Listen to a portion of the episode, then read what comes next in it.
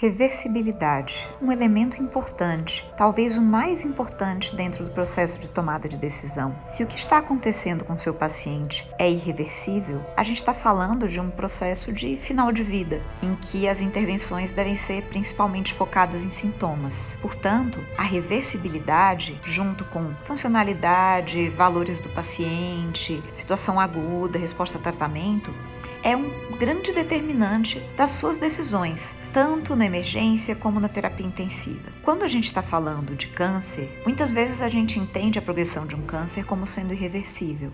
Quando a gente fala de progressão de uma falência orgânica, como cirrose ou como doença pulmonar obstrutiva crônica, no geral, a gente consegue entender que é um processo irreversível. Mas e quando a gente fala de infecção? Infecção é reversível, não é? Será? Será que infecção sempre é uma coisa reversível? Eu vou ler para vocês um trechinho de algo que foi escrito por uma paciente muito especial. Os caminhos estão ficando cada vez mais estreitos e eu nunca prometi eternidade para vocês. No momento, o câncer é o de menos no meu corpo. Talvez eu morra em decorrência de infecções pulmonares. Não fiquem tristes, eu não estou. Passei os últimos anos falando e aprendendo sobre finitude. Ela não me coloca medo, talvez curiosidade. Descobrir o grande mistério deve ser interessante. E não esqueça, estarei sempre por aí, dançando como vento. Essas palavras são da Ana Michele Soares, jornalista e escritora, a gente já falou bastante dela aqui. A Ana Michele internou na UTI durante muito tempo em decorrência de uma infecção pulmonar e ela conseguiu reconhecer esse evento como uma situação que dizia para ela que os caminhos estavam se fechando, que as coisas estavam ficando mais difíceis e que talvez a doença, que é a doença que ela tratou durante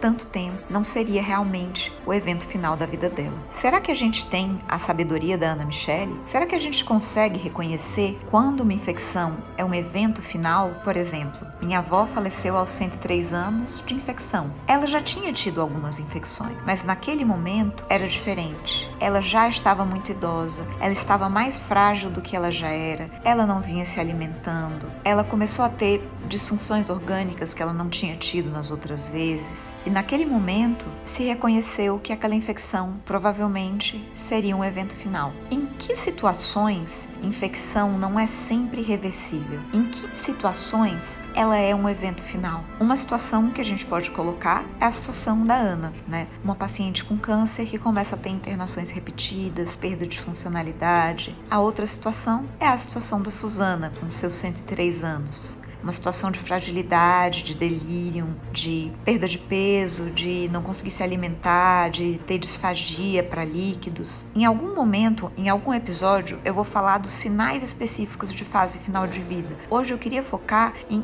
situações em que a infecção é um marcador de terminalidade. Quando a gente olha o nosso SPICT, né, que é uma ferramenta super utilizada, usada com muita frequência para identificação de pacientes que têm um prognóstico pior ou uma maior probabilidade de uma evolução desfavorável, entre os indicadores gerais estão as internações hospitalares não esperadas. Muitas delas são por causa de infecção, outras são sintomas persistentes. Quando você vai olhar nos indicadores específicos, em pacientes com demência ou fragilidade, a presença de infecções repetidas, episódios de febre ou pneumonia aspirativa, são considerados sinais de terminalidade, assim como em outras doenças neurológicas. A presença de pneumonia aspirativa ou de insuficiência respiratória são marcadores de uma doença que está evoluindo para uma fase avançada. E dentro da terapia intensiva, quando é que a gente percebe que a infecção deixou de ser muito grave e agora a gente tem um paciente que não está mais muito grave, que está morrendo? Essa definição ela é difícil e ela depende de uma situação em que a gente tem a impressão de que, independentemente do melhor tratamento, esse paciente vai morrer. E aí eu vou precisar falar das nossas bactérias multiresistentes. Né? O uso excessivo de antibióticos, é, o uso pouco racional, a falta de descalonamento, a cronificação dos pacientes, o fato inclusive da gente conseguir deixar esses pacientes vivos por mais tempo, torna-os vulneráveis a germes multiresistentes. A primeira sepse de um paciente dentro da UTI, a gente costuma considerar como algo reversível, mas será que a segunda é? Será que a terceira é? Será que aquele paciente que nunca melhorou não está nos dizendo que essa infecção é um sinal de terminalidade? Então, esse papo paliativo tem a proposta de trazer para vocês uma reflexão. Infecção não é só infecção. A infecção ela pode ser um sinal de que tem algo muito errado. A infecção pode ser um sinal de que aquele paciente está entrando na sua fase final de vida. E a gente precisa, assim como Ana Michele teve a sabedoria de reconhecer, conseguir reconhecer que essa situação está se tornando irreversível.